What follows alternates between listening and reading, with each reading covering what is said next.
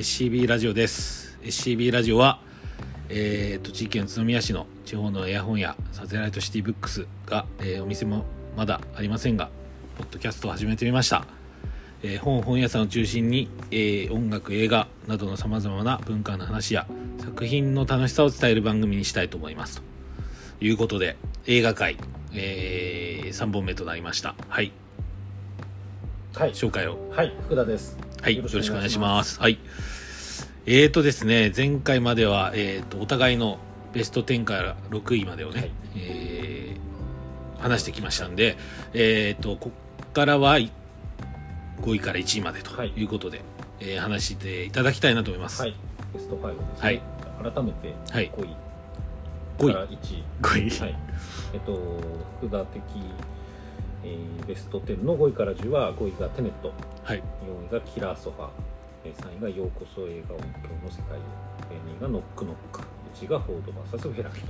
はい。はいで、5位はもはい、語りました。う語りましたんで、はい、キラソファー、はい、ですかねキラーソファーから、あ、もう言っちゃって。どうぞ。はい、はい。まあキラーソファーこれはレンタルオンリーですねあの劇場では公開されてないやつはい。でまあジャンル的にはホラーです。まあ、そそんな、ジャケットからはそんな風な 香りがしますけど。もう B 級以下じゃないですか。C 級とかに、まあ、くくられるようなはい。あーなんて言うんでしょうね。まあホラーキャラクターものですかね。キャラクター、うんキあャラクター化されたあはい。えーそのソファーが、えー悪さをしていくと、ああ、なるほど。はい、ドラクエの人食い箱みたいな。あああそうそうそうそうそう。ミミック的。ミミック的なね、あうんうんあまあ、キャラ造形はね。ー、キャラ造形は。うん。はい。ただこれすごいのがあのパッケージで見るキラーソファーの顔はしないんですよ。え、なんで、パッケージに写ってるはい。凶悪な顔はあ。劇中ではないんですよ。凶悪じゃないの？可愛いの あの終始可愛くて悪いことをしようとはしてるんだけどあのね描写が可愛くて例えば殺人鬼が影から見ている的な描写をあのソファーでやるんですけど 窓のね端からこうソファーが見ているのを俯瞰ショットで映すんですけどどう見ても可愛くて。うん。全然ね怖がれない見てて。ていうか、コメディなんですか？の要素があるいや多分ねコメディの要素にはししてないんだけどのあ、してないんだ。そうそうそうそうそうだから真面目にソファーが人を殺しにかかってくる映画を撮ろうと、なるほど。うん、いうところなんだけども見てるこっちは可愛く笑っちゃうっていう。か笑っちゃうっていうことで。んん。話的にはねその悪魔的なうん。あの呪いがかかってキラーソファー。になっちゃうっていうような。のソファーに呪いがかかる。そうそうそうそうそう人が乗り移って。ああ、なるほど。うん悪い人が乗り移って。あのチャッキーみたいな感じだねああ、チャイルドプレイみたいなね。はい。うん、そうそうそう。でなるほど。あの ソファー対人間っていうう戦いが繰り広げられるんです。これちょっとぜひ見てほしい。んなるほど。本当に。レンタル。レンタルでしか見れないんですけど、うん。ネットフリックスとかにもないんですけど、配信系はないってこと？ね。うん、配信系はないので。まあ、ツタヤか。ツタヤに。ツタヤにあるということツです。タヤにあるのでこれはね見ないとこの可愛さっていうのは結構ねあの真剣に撮ってるんですよやっぱり。あのなんかふざけてない。メイキング見るとねうん。ちゃんとこうしたらこういいんじゃないかみたいな感じでなるほど。撮ってですけど、うん。その可愛さでちょっと2020年はやられたなっていう、なるほど。うん、5位のテネットと抑えて。2億ドルを抑えて、そうそうそうそう。テネットより上位という。う。んうん。いや本当に可愛かったですよ。この子は。なるほど。グッズ化してほしいですね。激ハマりの激ハマり。キラーソファーとですね。うん。ははい。これはそう、4位。い4位じゃあ3位ニュージーランドなんですね。そうですね、まあでも一応英語だったかな。あ、でも、ジャケット見ると、あれですね。結まあホラー的なホラーねチックなうん。そんな牙とかないですから。あないない？わかりました。そうそうそうそう。あれそのその顔いつしてくれるんだろうっていうドキドキ感もありますけど、最後するんじゃないかみたい そうそうそうそうそう。ななるほど。うん。わかりました。わかりましたって。本当にねいや。ちょっと広げようがちょっとこれはないもんね、うん。うん。これはね。これはちょっと見てあの見た人しかわからない、うん。うん、可愛さっていうね。なるほど。じゃあリスナーの方はキラーソファーをぜひ、ぜひ見てほしい。これが4位だよと、まあ、テネットとか ねパラサイトとかうん。はみんな見てる作品だから、うん。うん逆に言うとキラーソファー見てる人は少ないかもしれないけど知らないね、見た方がいいんじゃないかっていうことね。うん、おすすめですよ、はい。これはあの本当グロくもないんで。なる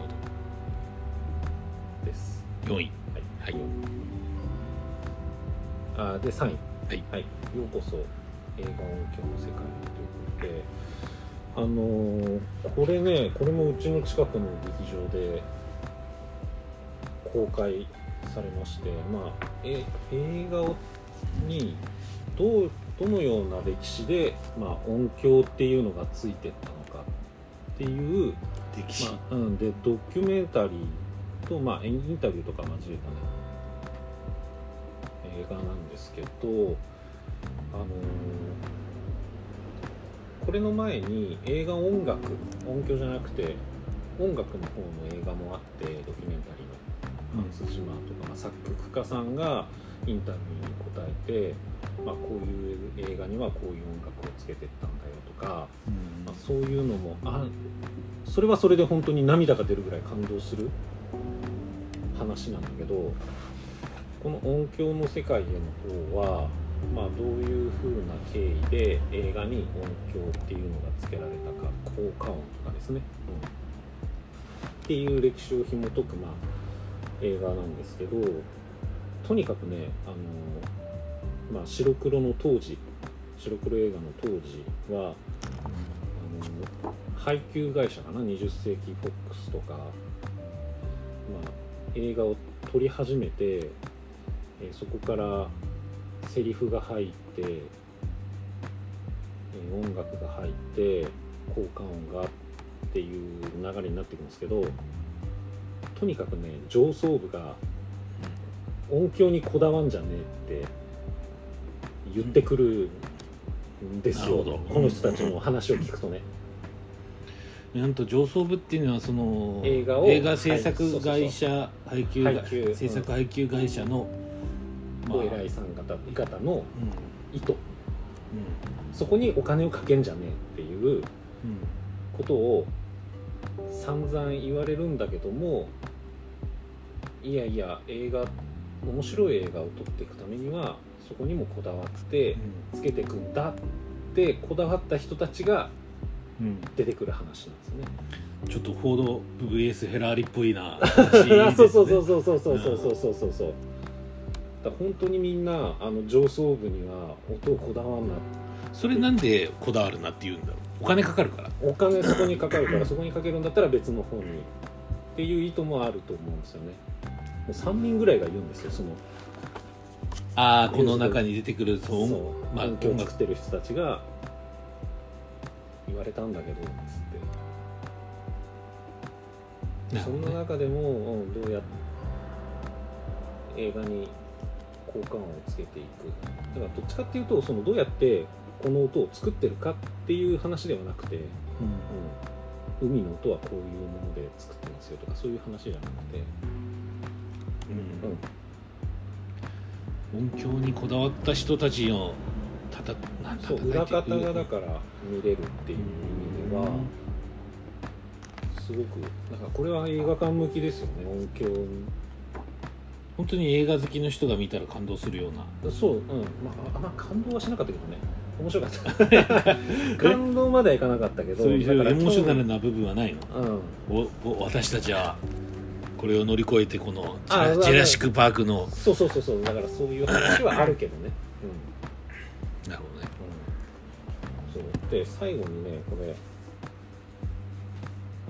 誰だっけベン・バートっていうねうん「スター・ウォーズ」の R2D2 とかライトセイバーとかチューバッカの鳴き声とか作った人がねあの働きすぎて家族にもう見放されそうになってうん。働きすぎはダメだみたいなメッセージをねなぜかこの映画でね。働えきすぎはダメだっていうメッセージをねう全くこの音響と関係ないメッセージを発してんうん。締めくくるんですよ、あでも意外にそれ大事なんじゃないですか、大事なんだけどうん。そこで言うんだみたいな。うんなんか突っこけましたけどなるほど。夫うん。よまあそうだね。音響ね。あんまでもさそういうところにうん。着目まあ着目っていうかもう映画と一体となってたりするからうんうん。ねそこで感じてはいるんだろうけどその歴史とか、うん。あとはそのえ映画ごとによってこうやなってったとかは分かんないですからね、その今もねあの生活音って流れてるけど映画のワンシーンでは必要な生活音とそうじゃない生活音っていうのがあってそれをどどこまでこの画面の中で必要な音かそれをそぎ落とす作業だったりとか、うん、あじゃあかあの絵を見て。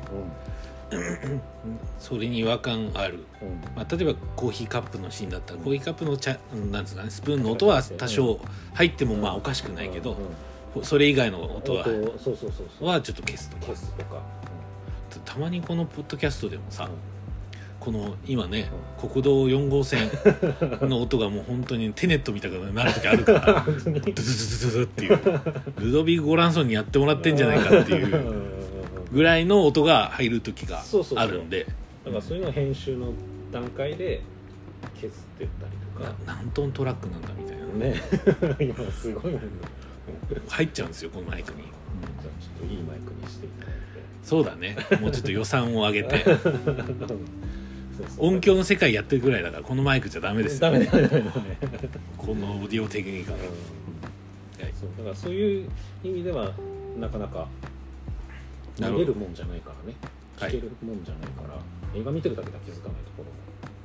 した。気づかされるという意味では劇場で見れてよかったかなっていう映画でした。はい。サイサイに、えーノックノック、えーこれ2016年の、はいはい、映画で、まあ、これは配信で見ました。はい。で、えっ、と、これも人で見たんですけど、キアヌではなくて、えっ、とですね、アナ・デ・アルマスっていううん。女性なんですけど、これ、ナイブズ・アウトっていう、あライアン・ジジョンソン。ョンソンが監督した「スター・ウォーズ」エピソード8の後に監督したミステリーのね。あれの、えー、と女の子主人公というのかな。あの子が出てる映画でもともとねちょっとこの「ノックノック」って見てみたいなとは思ってたんででそれにこの穴でアルマスっていう子が出てるっていうので見たんですけどうんまああの不条理映画というかうん。悪の法則的なもうこの子たちが、あのストーリーはキアヌのが住んでる一軒家があって、まあ、そこに家族もいるんだけども、えーキアヌ以外が外になんか出たんですよ。うん。うんなんか用事があって。でその雨が降ってるその日仕事をしてたんだけどもえこの女の子2人が雨宿りさせてくれと家に来るんです。そのノックなんです。そのノックです、うん。ノックって、うん。でそっから、えー不条理劇が始まっていくんですけど、えキアヌは買い物に行く？キアヌキアヌが、まあ、入れてあげてう、ん。で濡れちゃったからタオル貸して、うん。お風呂入れてあげてとか、いろいろ。で、まあ、女の子2人でね刺激的な女の子2人が来ちゃうから、うん。ちょっとこう奥さんとかいるけどもちらっと胸元見ちゃったりとか、うん。なんかねちょっと下心が働いちゃったり。キアヌにキアヌがね、う っていうところから、まあ、そこにつけ込んでこられて、まあ、いろいろそこから物語がいくと、ううん。ん。だ結構ひどいことされる。本当に。想像を超える。そこからなんかあの床からパカンって開けて銃とか取り出したりはしないの？そういうのはあったかな？あじゃああのあのねジョン・ウィック。ジョン・ウィック。復讐劇になるみた いやでもね本当にねそれにつそれをしたくなるようなキアヌがね、うん、でまあオチが本当に最後良くて。あいいんだ。最悪なのに。最悪な映画の生活っていうかされるのに。うん。あのキアヌにとってはいいどっちなんだろうとは思うけどあ見てると見てるこ観客側はとても面白い、あなるほど。うん、イーライ・ロスって結構ねいろんな刺激的なねグリーンフェルノとか食人族の話とかさ撮ってる。ホラー。あホラーっていう。かホラー好きだね。意外と見るね。ホラーとなんかちょっとそサスペンスチックなちょっと要素が入ったホラー。ホラーっていうかサスペンス。とか好きだね、うん。そういうのは好みなん。でねという意味でまあ2016年の映画ですけど、うん。今年見た映画の中では、そううん。2位なんだね。2位。すごいね。っていうぐらいこれも心に残ってる映画ですね、なるほど、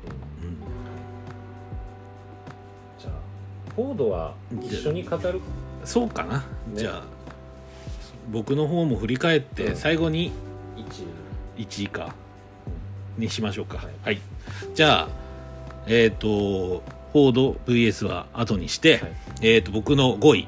えっ、とロングショット。はい。スキャンダルってしたんだけどなんで2本あげてんだ？と でこれ理由あって、うん。シャーリーズ・セロン映画。なんでっていうことなんですよね。でこのロングショットってうん。知ってる？はい。見てない。見てない？うん。えっと簡単に言うと,、うん。えっと女性政治家国務長官うんをシャーリーズ・セロンがやってて、うん。です。えっとセスローゲンが、うん。えっとジャーナリスト冴えないジャーナリスト役、でえっ、とまあジャーナリストなんだけど、まあ、会社をなんかあんまり会社からクビになっちゃうかな、うんうん。クビになっちゃってでどうしようって言ってる時にその国務長官やってる、えーシャーリーズ・セロンと会うんだけど実は、えー子供の頃に知り合いだったみたいな。ああそうなんだ。っていう筋なのね。はいはいはい。でまあジャーナリストなんで後々その要は何？そのスピーチの文章を書いてねとかって言われて関係がっていう話なんだけどあのなんなんだろうな。まずねあのだダメな主人公っていうのがね。う ん出た。ダメな主人公なんだ。そこにプラス女性か。そうそうそう。だからさっきの 「なるほどね。ベターコールソウル」と構図がもう一緒なんだ、ね、一緒なんだよ。なるほどね。そうそうそう。うんうんうん。で、まあ、芯の強い女性みたいな、うんうん。っていう構図は一緒で好きかなっていうのと、あとその女性大統あ女性政治家っていうのが多分結構アメリカにとったらうん。なんかちょっとメッセージがあって、うんまあその今フェミニズム的な話とかまあ例えばスキャンダルを挙げたのはあの言ったらあれはあの何セクハラ問題とか MeToo のそうそうそうフォックスとかの。で、えっと、ワインスタイン問題とかあったじゃない、でそういうところを取り上げてるっていうのもあってで、まあロンまあ、スキャンダルはそういう、まあ、ニュースキャスターとかの話だけどあのロングショットはその女性が大統領候補に立候補する、うんそれを支える、えーセスローゲンなんで構図がまあ言ったら男性拡張性えーが今問題になってて男性社会が問題になってるけど逆転してるんですよ。そこの構図がね。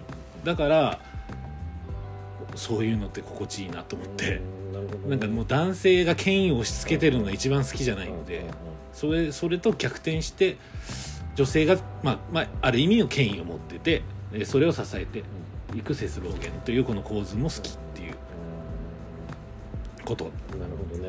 ああなるほど。です。なるほどえスキャンダルはまたそのスキャンダルはまあまあちょっとあれだね。3人の女性がねうん。出てくるけど、うん、本当まあ一緒だね、うん、そのだからいや結局僕はなんか映画にそういうううんアメリカの社会問題とかを もう本もそうなんだけど、うんを見ちゃうんだよね。モロッとだよね。モロこれも MeToo の時のうんそうそうそう。そうだよね。ちょっとでも脚色はされてるの？あそうじゃんねストレス用うんに、うん、だからまあ何の映画でもそうね題材しててもそうなんだろうと思うけどまあシャーリーズ・セロンいいなっていうふうに思ったっていう。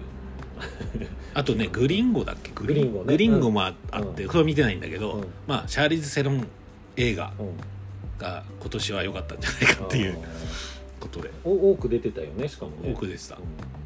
うん。オールドガードを見てないの？あ見てない見てない。ネットフリックスの。まあこれアクションあ SF アクションみたいな。だからちょっと今10本上げた中で言うとかなりラブコメなんだよね。うんうんうんラブコまあちょっとあれもそうかもしれない。ハーフ・オブ・イットもちょっと多少そうかもしれないけど、ラブコメってなかなかあんまり見ないかもしれないんだけど、あまあこういうのもす、まあ、面白いし好きだなと思って。なんか犬猿まあなんかベタベタはベタなんだよね。なんか結局すあんまりその嫌なことも起きないし、あそうなんだいやまあわかんない、うん。あのそんなだって大量に人が死ぬとかないじゃん。ああまあねまあね。であーそそのそのセスローゲンがさ大統領あとその女性の国務長官のうん周りにいるのにあのウィンドブレーカーとかなんだよね。それもいいなと思って、なるほどね。うん。スーツとか着持ってないのって言われて持ってないとか言って。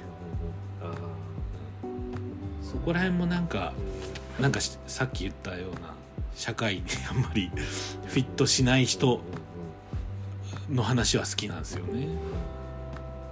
っていうことで。まあこれ別に普通に見てもスキャンダルはちょっとね女性は見たらちょっとなんか嫌かもしれないけど。ね。ロングショットは多分ロングショットっていうのはそのまあ糸めるみたいな。そのああロンだからそのホールインワンみたいに、まあ、高嶺の花を射止めるっていう意味もあるらしくて。でそれが、まあ、シャーリーズ・セロンだみたいな感じの映画だねこれちょっと見ますよこれ多分普通に福田君見てもうんね面白いと思ううんよ。はい。っていうことで5位。ははいい。で、えー続いて、えっ、と、家族を思う時っていうのがあって、えっ、とね、まず、えっ、と、この、ケンローチ監督っていうのがね、はいはいはいはい。いるんだけど、うん。これイギリスの人なんだよ。うんうん。でこれもまたメッセージのやつ。じそうなんだよ。見てないけどさ。で、ケンローチ監督っていうのは、基本、あの、英国っていうのはか、うん。階級社会なんで、労働者階級っていうのがあって、で、その労働者階級を描く監督としては、まあもうね、いろんな作品あるけど、なんだっけダニエル・ブレイクとか、うんうんうんなんかいろいろ最近でも撮ってるけどえこれはもうパッと見た作品だったんだけどやっぱり格差社会を描いてますね。うんうん。もうこれ労働者階級だけでもうねもう肩入れしちゃうんですよ、あうん、リトルダンサーもそうかもしれないけどうんもう労働者階級の人たちが懸命に生きてるってそれだけで もう泣けちゃうんーですよね。うんうん。でこうただそれだけじゃなくてもうあのこの主人公の人は、えー、とフランチャイズの宅配ドライバうんうんなのねーで、えー、と家を買ったんだけどローン払えなくて家を売っちゃって賃貸に住んでて、えー、と奥さんと息子と娘の4人家族なの。で、えー、と宅配ドライバーとして働くんだけどもう自己責任論ってあるじゃん。だから例えば体調崩しちゃったよとかあの体調崩しちゃってちょ今日出勤できませんってなったら交代を探さないと罰金とか、で、えーまあ、そういうルールがもうめちゃくちゃ縛られてて、ただその中でからもうし全然休みなしに働けば多少稼げるみたいな、あ場所なんだよ。でまあそこにちょっとドロップアウトしてっていうかその文句言ったらすぐクビになっちゃうみたいな、だけど家族を養うためにうん宅配ドライバーなんだけどその車ももうフランチャイズなんで自分であのその車買ってくださいと。はいはい宅配ドライバーなので自分でなんだっけな450万ぐらいで多分そんぐらいだと思うんだけど何ポンドっつってたか忘れたけど多分500万ぐらいなのかな。でっかい車自分で買ってそれも自己責任で。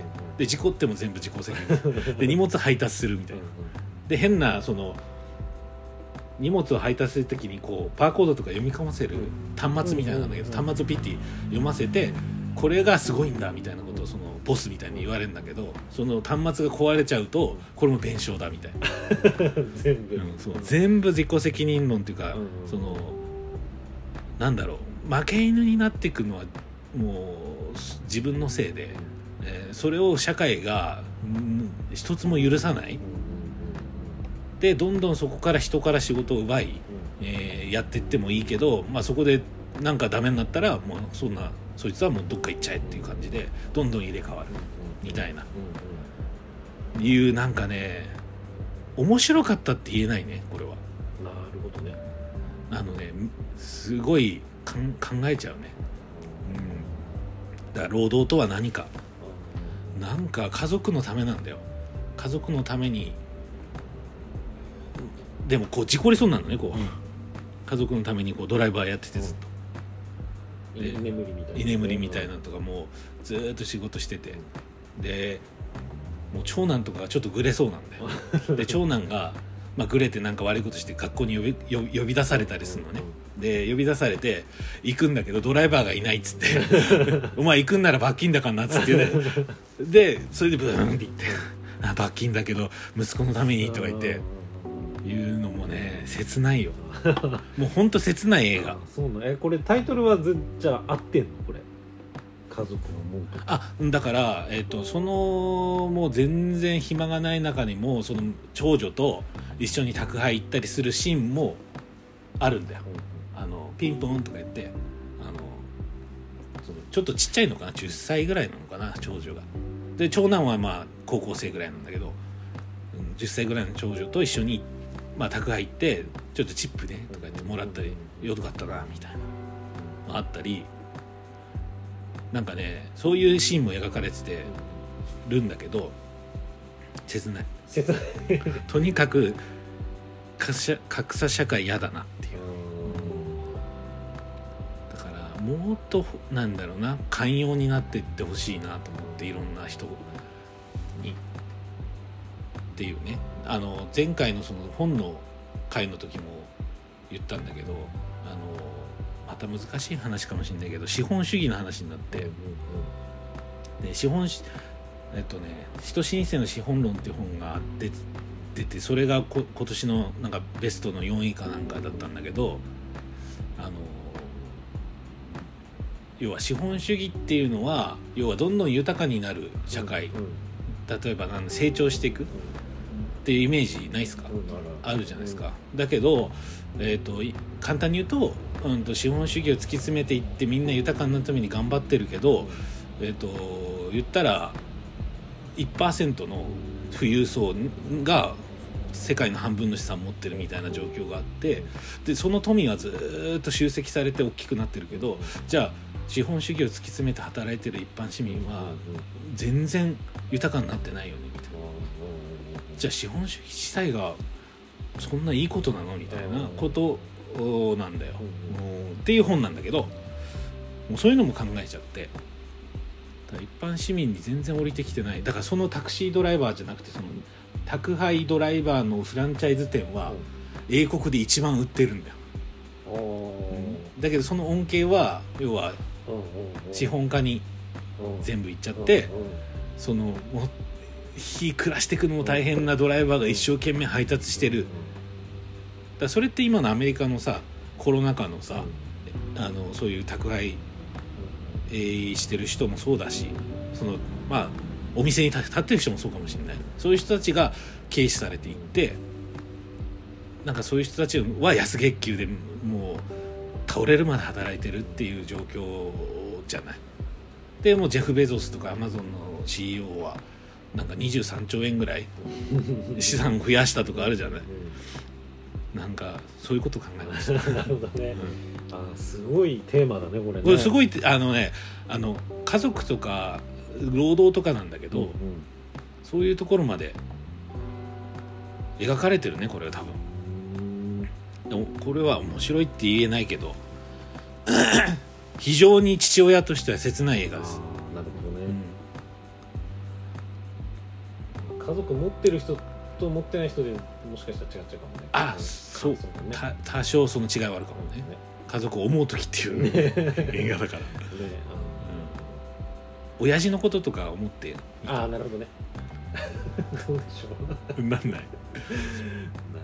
いや親でもねこういう年齢になってくると親父って辛いなっていう男は辛いよっていうすごいタイトルだなって思う。親父は辛いよな。男っていうよりはねっていうことで。うんはいはい、えーこれも見てみますよ。あ本当、うんうん。キラーソファー見るって一切言ってないのに。本当だよ。見て。まあこれいい作品だと思うんだけどな。ちょっと見ます見ますね、ということで、うん。す。ははい。でえーっと2位が、えーアンカットダイヤモンド」ということで、はい。えーっとねこれはえーっとサフディ兄弟っていう最近アメリカで結構映画を撮り始めて「えー神様なんてクソくらえ」と「うん。グッドタイム」それこそロバート・パティンソンのはい。グッドタイムとかあったりしたんですけどこの人たちは、まあ、基本的になんか胸くそが悪い映画なんだよね。あ基本のなんか流れてるムードは。でちょっと話の筋からするとまあえーっとねアンカットダイヤモンドっていうのはアンカットジェムスってそのカットしてない宝石なことだよね、で、えっとニューヨークでその宝石を売っている宝石商の話なの、でそのハワードっていう主人公がえっ、となんだっけ。あいつ、えーとアダム・サンドラーがやってて。はい。でアダム・サンドラーのこの喋りがもうすごい達者でもう詐欺師満載のあのキャラなんだけどあの好きにはなれないんだけどすすごいなっていう。でこの人がどんどんどんどんそのあのまあ儲けようとしてといううん。かその宝石を転売して売例えば NBA のケビン・ガーネットとか知ってる？知んないか？ケビン・ガーネットとか出てくるんだけどそのバスケットの引用とかもあるのね。そのシーン。ンはい。でケビン・ガーネットとかそういう有名なバスケット選手とかにその宝石を売る饒舌にこう売り込むみたいな。でそこでどんどん儲けていこうとしてドツボにはまっていくっていう。でもき基本全部そうなんだよね、ドツボだね。う んえこれは実在した人物？あししてないと思うけどな。うなん多分。ただそのまあニューヨークってユダヤ系の人たちがいるから、うんユダヤ系のそのコミュニティの中に宝石商っていうのは結構いいるみたいなんですね、だから実際そういうことをやってる方っていうのはニューヨークの中にいるみたい。あだからイメージはそこうん多分このはサウディ兄弟も多分ユダヤ系だと思うんでそこら辺のコミュニティを描いた作品でもあるかもしれない、そうそう。だからなんか映画も例えばこの作品は感動したなとかいろいろあると思うんですよ。映像がかっこよかったとかそういうのもあると思うんだけどなんかね嫌な気持ちになななるんだけどなんかおお頭に残っちゃう作品なんだよね。で劇伴も OPN っつってあのー知んない？ワントリックスネバーいやワントリックスポイントネバーか。分かんないな。っていう人がやってんだけどあそれーそれのあれね歌詞の文字ってこそうそうそう OPN、うん、がやってたりしてあのー心に残ったねとはい。作品ですね。すごいね。全然違うもんね俺と何が？ね 作品の選び方がね。選び方違う。見てるね傾向とかもね。一そう。応ねマイリストには入ってるんだけどね。でも見なかったと。ネットフリックスのね。あだから基本的に、まあ、はぐれ者か、ダメな人間っていうのが多分僕の中のなんか好きな映画の種類かもしんないね。ネットフリックスでさこれ見ようって思うのって結構あの予告で決めたりするうんなんか紹介されてたりかなあとは OPN がやってるよとかいうの見るとああそれで見てみようかなとか。あと「ハウビット」とかはランキングに入ってたりしたのかな。ああそうだねそうだね。うん。あまあでもね音楽のねトレント・レズナーだから見ようかなとかあるからね。まあトレント・レズナーっつうともうデビッド・フィンチャーを思いが出しちゃうけどね。うんあマークもそうだったよねあそうそうそうそう。うんだからデビッド・フィンチャーイコールなんかトレント・レズナーでもね引っ張ってきたのはあそうだフィンチャーなんじゃないああソーシャルネットワークからじゃないか？そうだね。映画業界にはそうだね、うん。そもそも全然全然ではないけど。フィッチャーが撮ってたからね PV をね。ああなうんなるほどね。あ、うん。そういうつながりもそういうつながりで。なんかなんだっけなフィンなんだっけなコーラかなんかの CM かなんかでフィンチャーが近未来を撮ったってやつあったよね、なんか面白かったんだよそれ。ブレードランナー的な世界。でえー、そうそう。まあでもそうだね。僕はアンカットダイヤモンドということで、はい。すか？に。2位はい。ということです。で1位は。フォード・フェラーリなんだけどこれ大丈夫？35分。一回切りますか？一回切りますか。一回切りますか？はいということで、えっ、と2位までやってきました、い。まあ、ちょっと全然ね違う映画だったと思うんで、えーぜひ見てない方がいればはい。ちょっと見てみようかなと思ってもらえたら幸いです。そうですね。ということで。はい。最後報道フェラーリの話で終わりたいなと思います、ありがとうございました。ありがとうございました